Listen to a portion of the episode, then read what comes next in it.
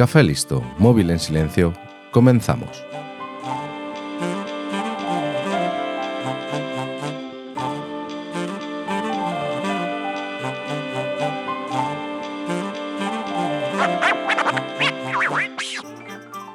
Este episodio puede que sea el más personal de los que he grabado hasta el momento, porque toca momentos muy queridos de mi infancia.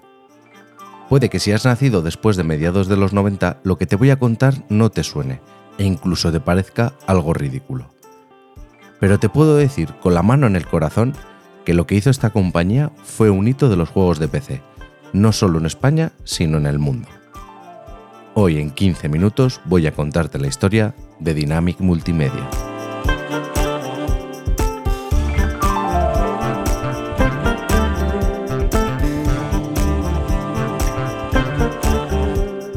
A principios de la década de los 90 se fundó la desarrolladora de videojuegos Dynamic Multimedia.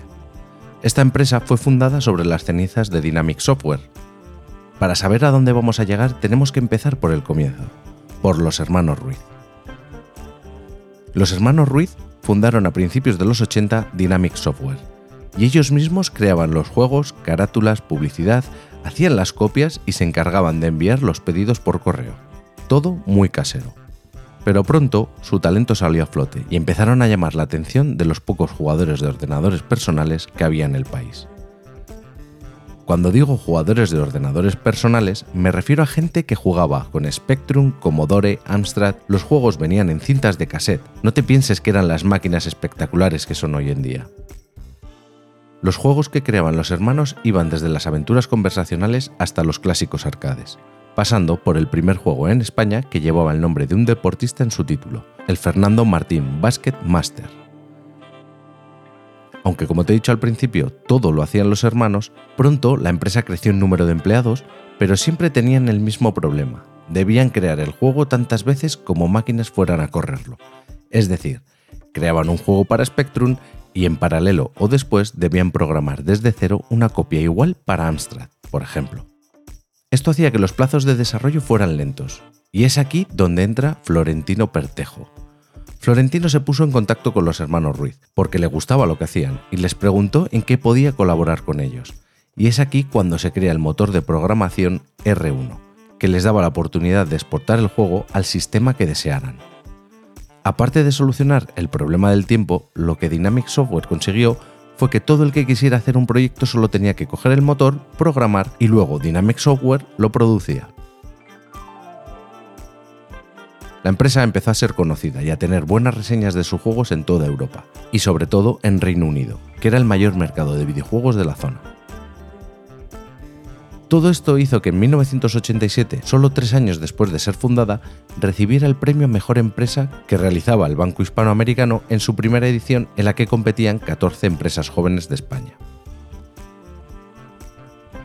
El éxito de los hermanos no pasaba desapercibido para nadie, e incluso fueron portada del dominical del país. Lo que empezó con los hermanos haciendo juegos en el chalet de sus padres se convirtió en una empresa que facturaba 150 millones de pesetas al año y tenía a 50 personas trabajando.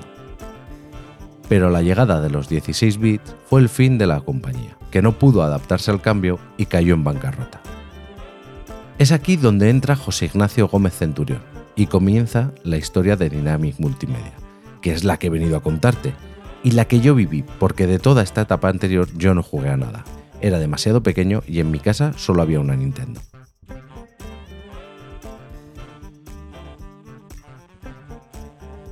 Centurión era el dueño de la editorial Hobby Press, que publicaba revistas como Micro Hobby, Hobby Manía, y había hecho muchísimo dinero, porque en esa época en España todo el mundo se compraba revistas sobre sus aficiones.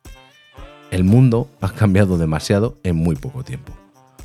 El caso es que Centurión conocía de primera mano el talento de los hermanos Ruiz, y al enterarse de la quiebra de Dynamic Software, les propuso asociarse y crear Dynamic Multimedia, de la que él poseería el 70% de las acciones. Lo que de verdad hizo que Centurión pusiera los ojos en los hermanos Ruiz fue el lanzamiento del que sería el último juego de Dynamic Software, simulador profesional de fútbol.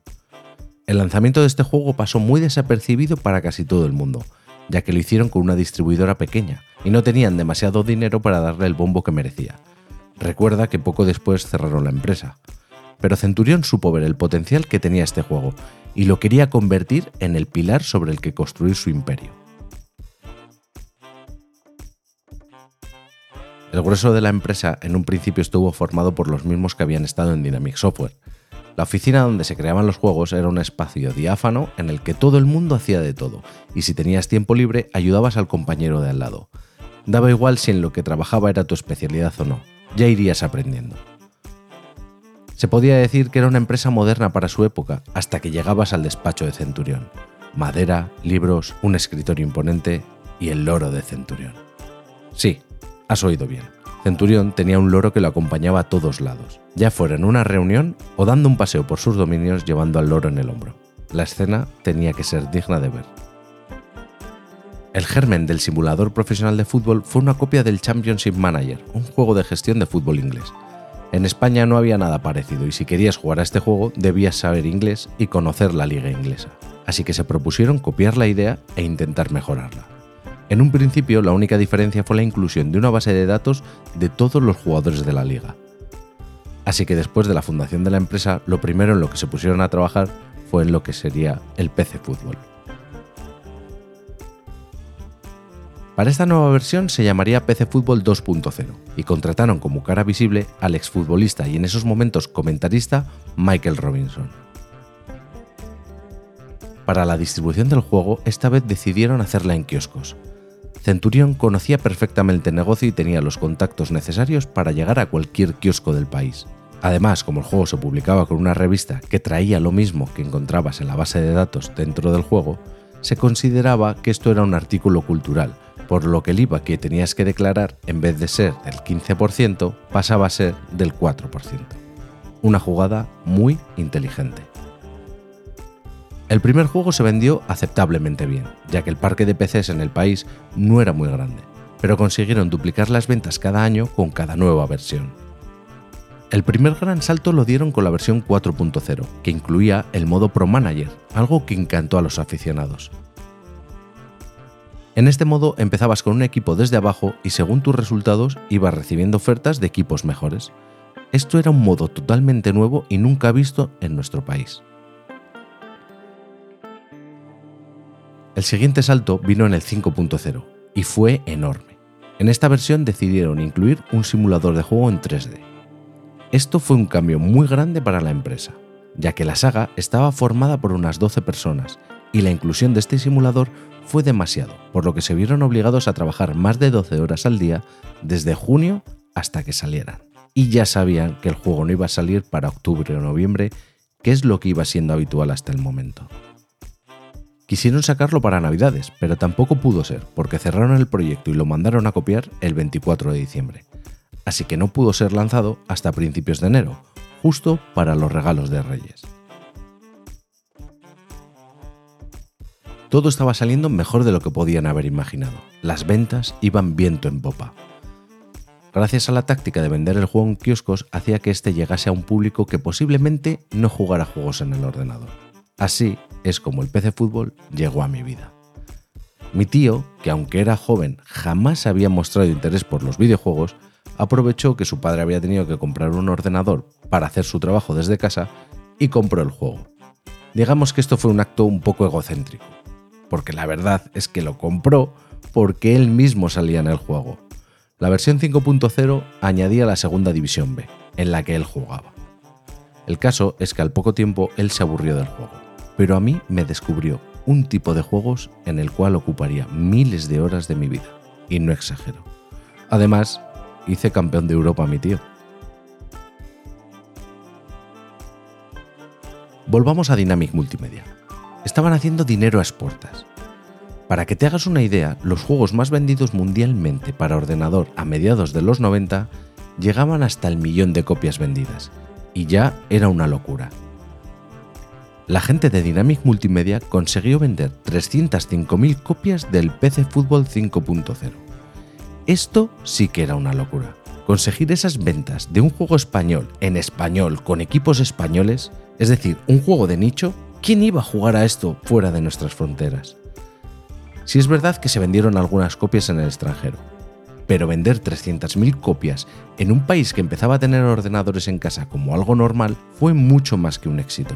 No sé cuántos hogares tendrían ordenadores en casa cuando se lanzó el juego, pero lo que sí te puedo decir es que las ventas de ordenadores en 1995 fueron de algo de más de 750.000 unidades.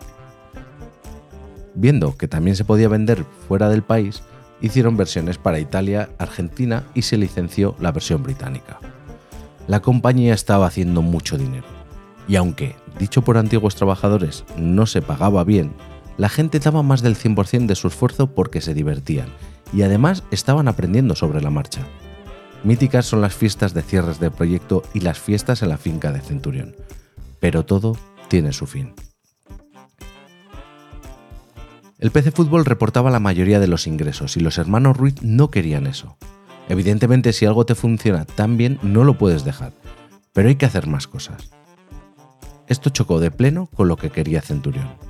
Recuerda que Centurión poseía el 70% de la compañía, y cuando vendió su grupo editorial por una barbaridad de dinero, dio el siguiente paso, despedir a Pablo Ruiz, que era el director general de la compañía y aprovechando que sus hermanos se fueron con él, se hizo con el 100% de la empresa. En este momento comenzó la cuenta atrás para la muerte de Dynamic Multimedia. Centurión quiso cambiar el rumbo de la empresa. Invirtió muchísimo dinero en traer gente nueva a golpe de talonario para que el negocio pivotase de una productora de videojuegos a un portal de Internet. Y todo esto en el momento álgido de la burbuja de las .com.